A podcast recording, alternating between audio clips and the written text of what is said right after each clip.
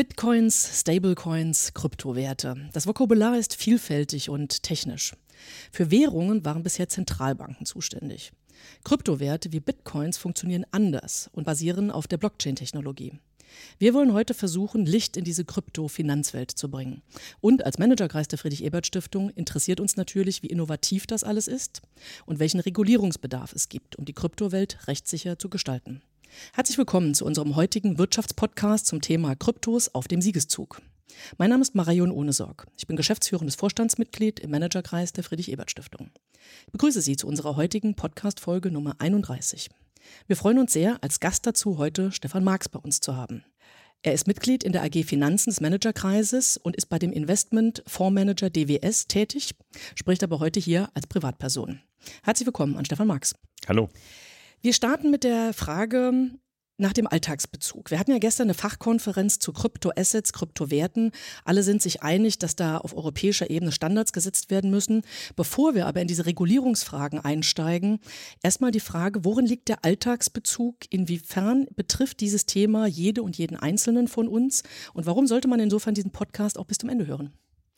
Ja, da müssen wir über Geld reden und wie Geld funktioniert und was Wertpapiere sind. Geld ist ja in verschiedenen Erscheinungsformen heute schon da. Wir haben das Geld, das als Bargeld da ist von der Europäischen Zentralbank.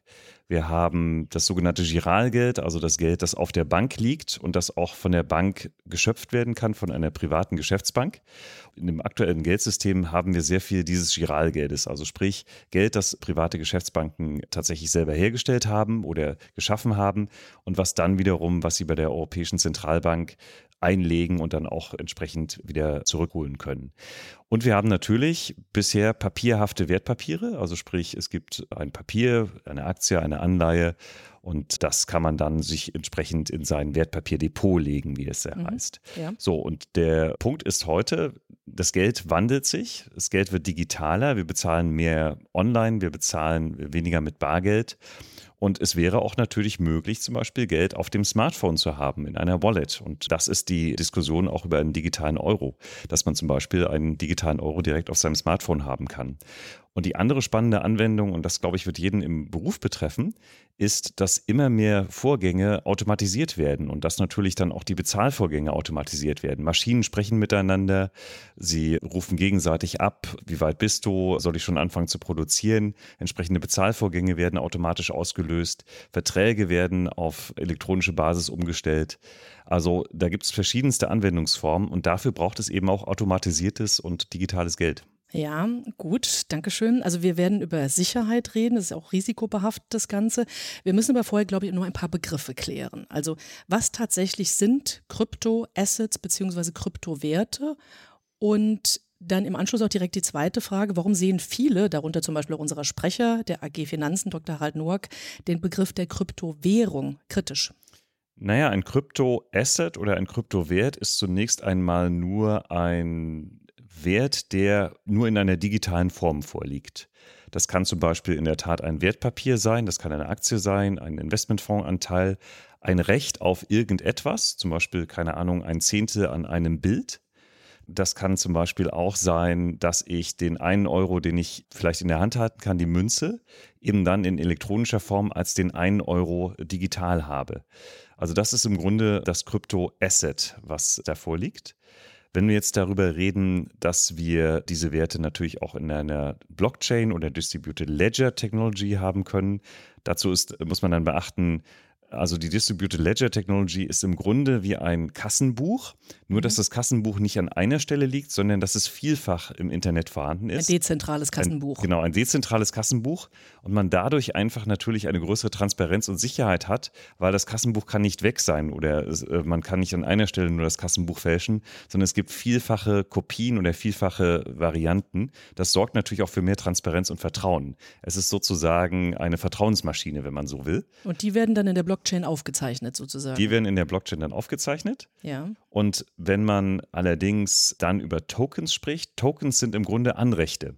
Also zum Beispiel, um es mal aus der Historie zu erklären, früher war ein Geldschein eine Art Token, weil man ja den Geldschein in Gold in der Zentralbank einlosen konnte. Heute ist das nichts anderes als ein Anrecht darauf, dass ich etwas Bestimmtes haben kann, dass ich einen bestimmten Wert in der Hand habe. Mhm. So, und dann ist natürlich die Frage, und deswegen habe ich das auch gerade mit, der, mit dem Goldstandard genannt, was ist eigentlich eine Währung? In unserem traditionellen und auch weiterhin Verständnis ist eine Währung etwas, was eine Zentralbank ausgibt. Jetzt haben wir aber natürlich die sogenannten Kryptowährungen, zum Beispiel Bitcoins. Und da sagen wir ganz klar in der AG Finanzen, da sind wir uns auch völlig einig, eine Währung kann nur von einem Staat, kann nur von einer Zentralbank kommen. Also der Begriff Kryptowährung ist tatsächlich der falsche Begriff. Es handelt sich hier tatsächlich um Kryptowerte.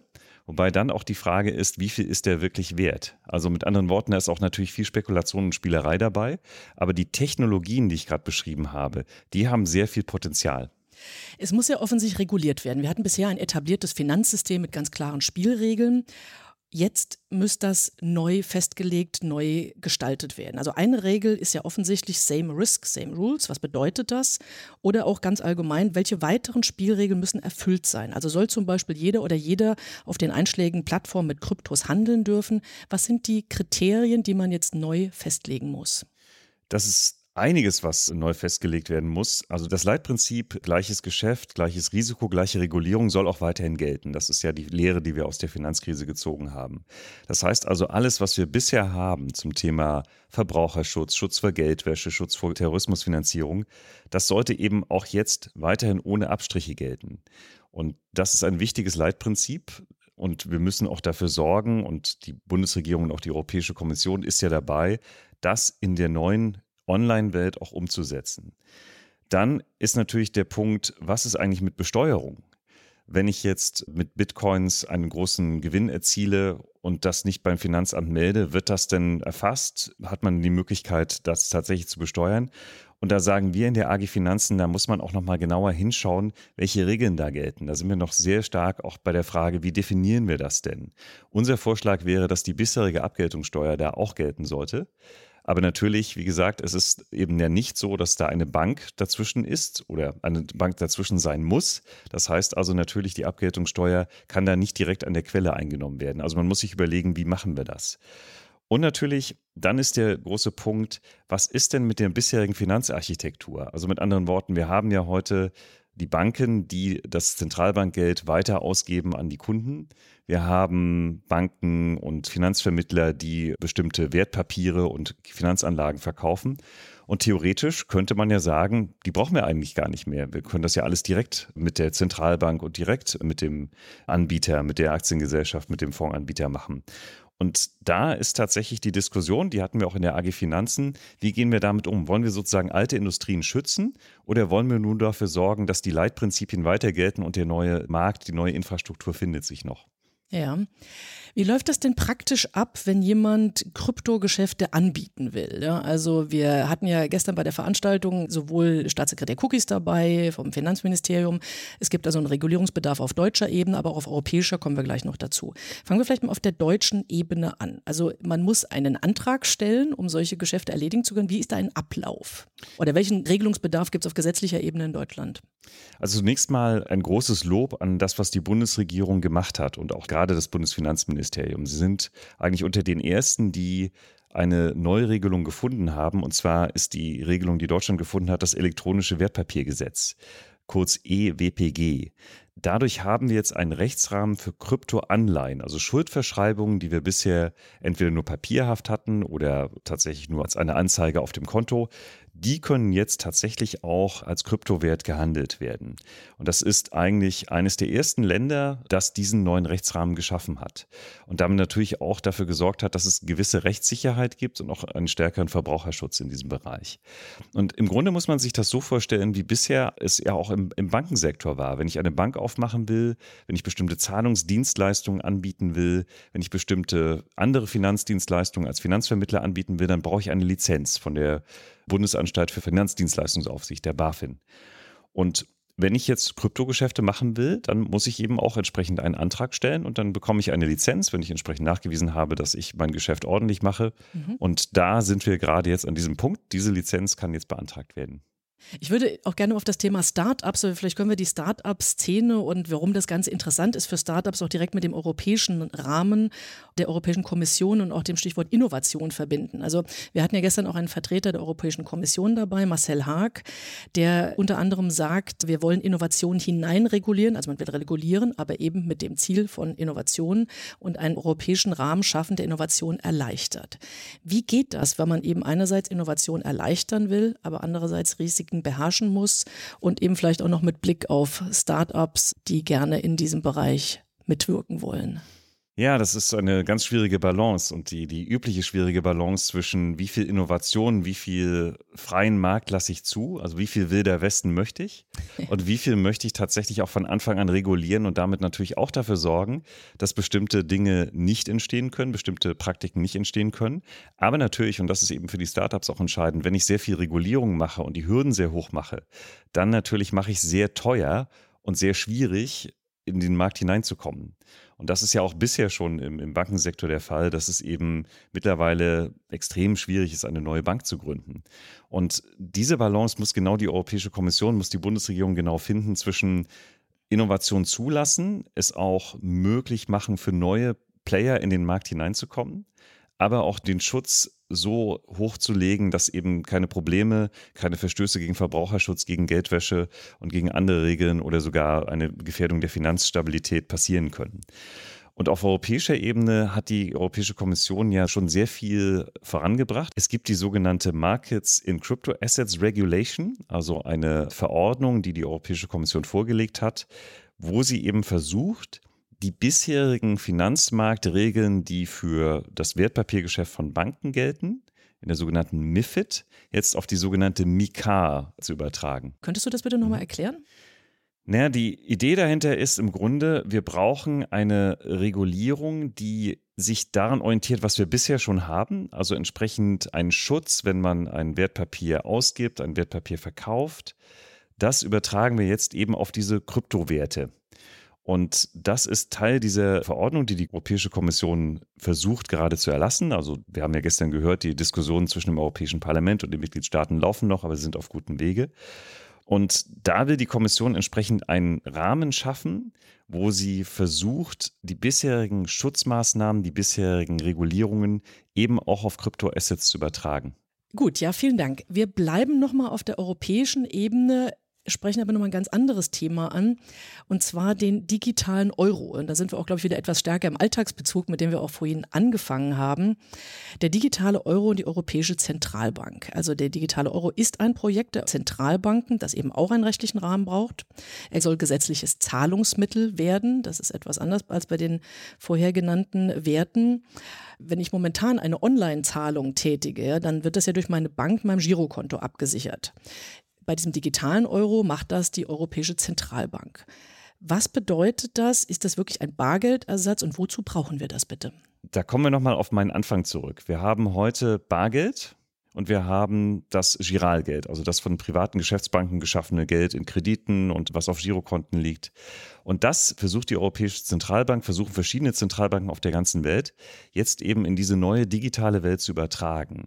Das heißt also, wenn wir jetzt zum Beispiel Geschäfte haben, wo Maschinen nicht mehr verkauft werden, sondern nur noch geleast werden und entsprechend digitale Zahlungen ablaufen zwischen Maschinen, zwischen Firmen, und zwischen möglicherweise auch Finanzdienstleistern, Banken oder auch Startups.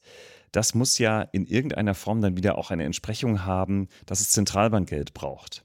Und das richtige Zentralbankgeld dafür ist eben nicht mehr der, der Schein oder die Münze, sondern ist eben dann das digitale Zentralbankgeld, ist der mhm. digitale Euro. Das heißt also, wir haben jetzt eine Situation, wo sich die privaten Banken überlegen, den sogenannten Giralgeld-Token einzuführen. Das heißt also wiederum eigenes Geld, eigene Kreditschöpfung zu machen in einer digitalen Welt, aber sie brauchen dann ja wiederum eine Absicherung durch die Zentralbank und dafür dient der digitale Euro. Und natürlich ein gewisser Weckruf, und das, darum ging es ja auch gestern in der Diskussion interessanterweise. Es gab ja die Bekanntgabe von Facebook vor, ich glaube, zwei Jahren, als sie gesagt haben, wir machen jetzt eine neue digitale Währung. Libra, die inzwischen Libra. offensichtlich nicht mehr so heißt. Äh, genau. Auch anders abgesichert wird. Und da sind wir auch wieder beim Punkt, das ist eigentlich ja keine Währung. Es ist ein Token, den Facebook ausgeben würde oder die Libra Association ausgeben würde. Mittlerweile heißen sie DIR. Und dahinter ist ein Währungskorb. Also sprich, Facebook ist tatsächlich dann ein Unternehmen, was verschiedenste Staatsanleihen hält und immer die Möglichkeit vorhält, das zu tauschen. Und das war der Weckruf für die Zentralbanken auf ja. der Welt, weil sie gesehen haben, auf einmal, huch, das Geldsystem wird plötzlich von einem großen digitalen Konzern angegriffen, beziehungsweise er sagte, wir können das besser oder wir wollen da auch mitspielen. Und das war der Weckruf für die Zentralbanken zu sagen, wir müssen es schaffen, das, was wir heute haben, nämlich das Monopol auf das Geld, in die digitale Welt zu übertragen. Gestern wurde ja gesagt, dass es geplant sei und in den nächsten Jahren kommt. Ich glaube, fünf Jahre wurde erwähnt. Mhm. Und dann haben wir einen digitalen Euro. Ja, danke schön. Gibt es sonst noch etwas, was ist dir sonst noch wichtig zu erwähnen in Bezug auf Kryptos oder eben auch den digitalen Euro, was wir bis jetzt noch nicht angesprochen haben?